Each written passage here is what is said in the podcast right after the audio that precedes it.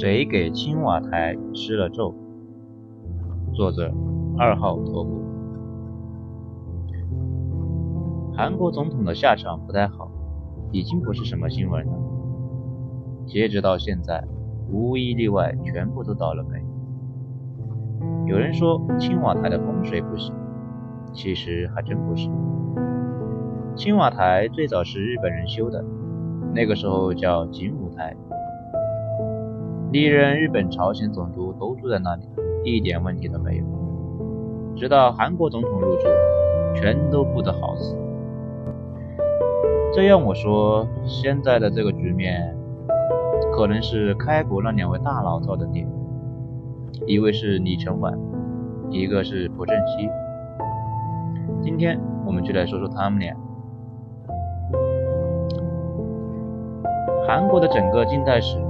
以朴正熙为界的，在那之前，一直被各方拉扯，一直都是棋子，稍有冲突就被大佬们当筹码给卖了。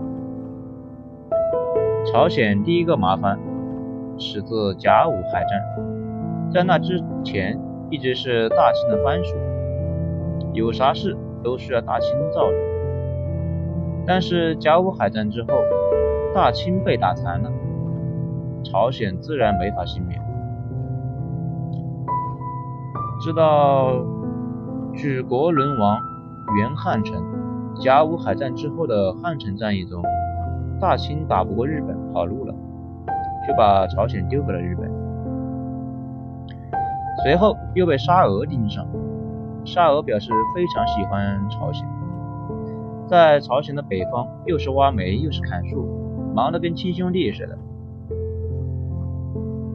我们以后也会讲，日俄战争的一部分原因就是沙俄一直想要一块朝鲜的地盘，和日本人发生冲突，日本人拼了，跟沙俄打了起来。日俄战争之后，日本彻底控制了朝鲜。需要提的一件事情就是，当时的朝鲜人觉得美国最讲道理，向美国求过救，希望美国出面干预下。美国当时还不是霸主，但美英全是日本背后的金主。不过还是派了调查团深入调查朝鲜。调查结果认为朝鲜人脑子坏坏掉了，有问题，适合被殖民，所以同意日本吞并朝鲜。呵呵。事实上，后来美国在处理朝鲜或韩国的问题上。一贯表现出一种随意性，那种感觉就是凑合着过得了，要啥自行车？或者又不是不能过。美国一直是真爱的，是俄国、中国、穆斯林世界。我们以后会要反复看到，美国在朝鲜问题上是多么的随意。美国以前是那种典型的社会人，没有巨大的收益，一般不会损人利己。毕竟将来还要做买卖，也不会损己利人。比如饱受中国人赞美的美国，用狮子赔偿搞清华大学的事，其实美国人对那件事的定位是一次文化输出，类似我国现在大量培养非洲流民留学生。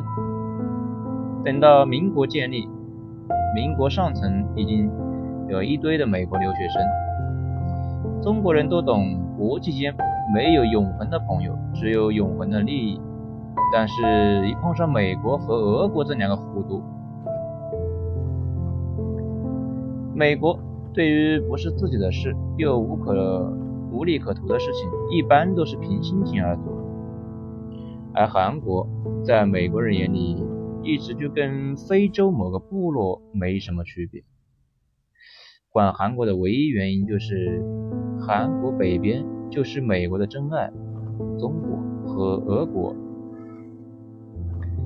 日本是在一九一零年的彻底吞并了朝鲜，朝鲜成了日本的殖民地。随后在日本修建工厂、学校。韩国两千年之前的所有领导人都在学日本学校抓过，被学习对于日本的统治，朝鲜人民自然是不舒服的。毕竟第一代被殖民者还没太适应，所以在一九一九年的三月一日，朝鲜搞了一次非暴力游行示威活动，要求日本放弃朝鲜。你这不是闹玩吗？朝鲜人民自己赌自己装印度，还要搞非暴力不合作。问题是日本也不是英国啊。随后就被日本给血腥的镇压了。游行示威的领导人跑到我国上海新天地百货那里一带，成立了一个大韩民国。没错，就是现在那个韩国，就是上海成立的。上海新天地还有一块他们的牌子，每年很多韩国人都去那里祭拜。今年是建国一百年，去的人格外多。不过，韩国在中国挂牌子的地方不止上海一个地方。抗战爆发后，韩国流亡政府一直跟着国父跑，从上海溜达到南京，又从南京溜达到长沙、广州、柳州、重庆，沿途一路挂牌子。一九四四年，国军大溃败，蒋委员长一度考虑去西藏待着。当时如果真去了西藏，那西藏现在应该也有一块韩国的牌子。一九四五年，日本战败，被赶出了朝鲜。美苏两国以三八线为界，把朝鲜划成了两半。至于为啥以三八线为界，后来参与划线的美军参谋员说，那个位置看着像半岛的腰部，随手那么一画。反正给划开了，凑合着过得了。五年后，爆发了朝鲜战争。我们会在后面的一篇文章中，《远东朝鲜战争的往事》中，大家可以看到，基本上朝鲜战争真正的运动战打了不到一年，战线就基本维持在了三八线附近，四国六方在那里各自使尽各种招数。基本上没啥明显的进展，只是把三八线从一条直线打成了一条弯线。最先不想打的是美国，他觉得这场仗打的没有一点意义啊，想和谈，所以让印度人出来协调，说是不想打了，要不停战。不过战俘遣返的问题谈不拢，中方想让把战俘都给送回去，美国。说要搞自愿原则，想去台湾的去台湾。当时战俘里有很多国军老兵，想去台湾，双方谈不拢，一直耗着。直到后来斯大林死了，中国也想回去搞建设，所以朝鲜战争结束了。最郁闷的是朝鲜的金一和韩国的李承晚。他俩都想用超级大国的力量来帮助自己统一，但是美国最先提出来的和谈，这是让韩国人非常不爽。不过也没招，美国人在战争后期陷入了严重的自我怀疑，开始纳闷为啥这鸟不拉屎的地方跟共产党打成这样。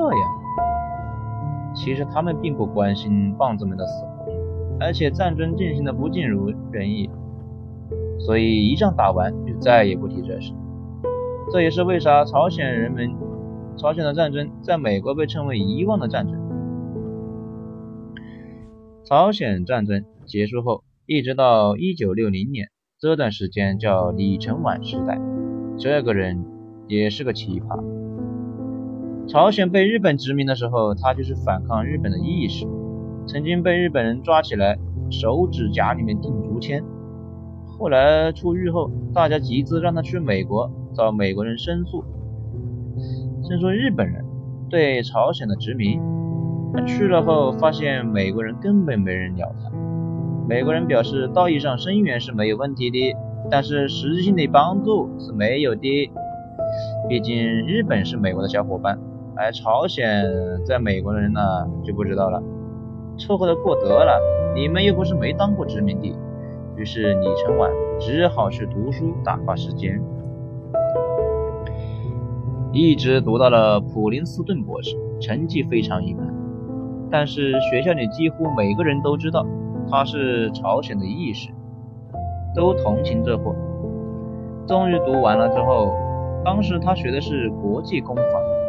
他毕业的时候，跟他导师说：“你应该把学费退给他，因为他学了一堆伪科学，国际根本没有公法，只有强权。学成归国后，就一直跟那个刚才说的上海的流亡政府到处溜达。战争结束后，由于韩国的影响力最大的国父金九。”被刺杀了，李承晚跟着美国混了一个眼熟，美国随手就把他扶成了韩国总统。到此为止，之后的岁月里，似乎这个李承晚没干啥正经事，只想着独裁。他们韩国后来几乎每一个总统都有李承晚斗争的经历，其他国家的人都以和开国领袖并肩战斗为荣。只有韩国人以跟领袖做过坚决的斗争为荣，这也是够奇葩的。韩国人对这个首相前任总统没有一点好感，这货在朝鲜战争爆发前就以肃清北朝鲜共产党渗透为由屠杀了上万人，而且朝鲜战争爆发后。他和他的小伙伴竟然侵吞战争物资，当时前线士兵还在挨饿。这个事情我还专门找了一下韩国发行的材料看的，的确不是我抹黑他。当总统期间，三番五次修改选举法，就是为了自己能够连任。其中有一次竟然闹出了四舍五入的改线闹剧。当时在一九五四年，要改选举的方法，便是他连任需要三分之二以上的议员赞成才行。当时二百零三名议员，三分之二应该是一百三十五点三三人。全世界都通用的一个逻辑是，至少需要一百三十六人嘛。当时投票正好有一百三十五人赞成，李承晚他们自由党竟然宣布说。一百三十五点三三，四舍五入算一百三十五，所以一百三十五人赞成，正好生效。当时的韩国人都被这座骚操作给惊呆了。而且更奇葩的是，有个叫有个叫曹凤岩的进步党总裁，跟李承晚竞选总统，竟然被老李安排了个通共的罪名，给吃了一花生米。此外，前后两个李跟李承晚一起竞选总统的候选人，都在大选前突然猝死。尽管到现在为止没有确凿的证据证明就是李承晚干的，但是就跟美国人认为副总统和中情局杀了肯尼迪一样，韩国人也觉得那件事跟李承晚有关。这么折腾，以韩国人的暴脾气能忍？肯定忍不了。李承晚执政的后期，日常就是弹压各种学生闹事，群众散步，越闹越大。直到一九六零年，李承晚再一次高票当选总统，韩国老百姓终于爆发了，几十万人走上街头闹事。李承晚下令军队弹压。当场打死一百八十七名学生，伤了几千人，效果不大。老百姓继续闹，美国人也怒了。美国主要生气的是李承晚搞不定事，李承晚宣布下台，跑美国去了。李承晚作为韩国的国父，以身作则，刚建国就坚持搞贪污受贿、裙带关系，打击异己，任人唯亲。等等等等，这为青瓦台吃了第一次咒。韩国后来历任总统都不得好死，全部跟他开了这个坏头有关。他的这些坏毛病在韩国政府成了例行的公事。当然，他还没有做绝，真正把野兽释放出来的还不是他。我一直很纳闷，感觉李承晚似乎没干啥好事。以为是中文媒体抹黑这个人，后来认识了一位在北京读博的留韩国留学生，问了他一下，他说李承晚也不是没有一点好处。我说，哎，还有什么好处啊？他的唯一好处就是死得早。好吧，这个也算吧。但是李承晚走后，韩国局势并没有好转。新上台的尹普善，啥事都搞不定，政府使不上劲，老百姓希望达成的目标一个都达不成。也好理解，不管做什么事都需要钱嘛，而且不管做什么事都有人骂。你这个新总统又不是个铁腕人物，朝鲜都乱成了一团。这人只干了一件事，把韩国总统的府邸。景景武台改成了青瓦台，因为那个武字不吉利，打打杀杀有血光之灾，所以改了，希望能吉利点。不过然并卵，韩国一天比一天乱。李承晚下台后的一年，韩国国内发行了一千八百次游行示威。这个时候，宗主国美国实在看不下去了。美国倒也不是关心韩国人的生活幸福指数，主要是担心北朝鲜趁韩国乱成一团南下统一了半岛，这不是妄想症。后来美国处理南越问题不利，直接导致北越突突南下，把南越给灭了。美国二十几年，二美国二十年年两千亿的美元打了水漂。那个时候，布雷顿森林体系还没有解体，美元是跟金子挂钩的，几千个亿简直就是个天价。大家对美国可能有误解，其实这个国家以前的做事风格跟现在不太一样。那个时候对传播民主这件事情兴趣不大，跟英国有点像。大家知道当初大英帝国叫做日不落吗？治下啥玩意都有，议会制有美、穆斯林丹、印度士邦，甚至还有吃人的土著。英国从来也没有传播过自己的那一套。美国一开始也一样，对于传播民主也不太热心。在冷战结束前，美国最喜欢说的是自由。苏联当时的大旗是民主。后来苏联解体后，美国把这个旗给扛走了，并且在颜色革命后把这杆旗给彻底搞臭了。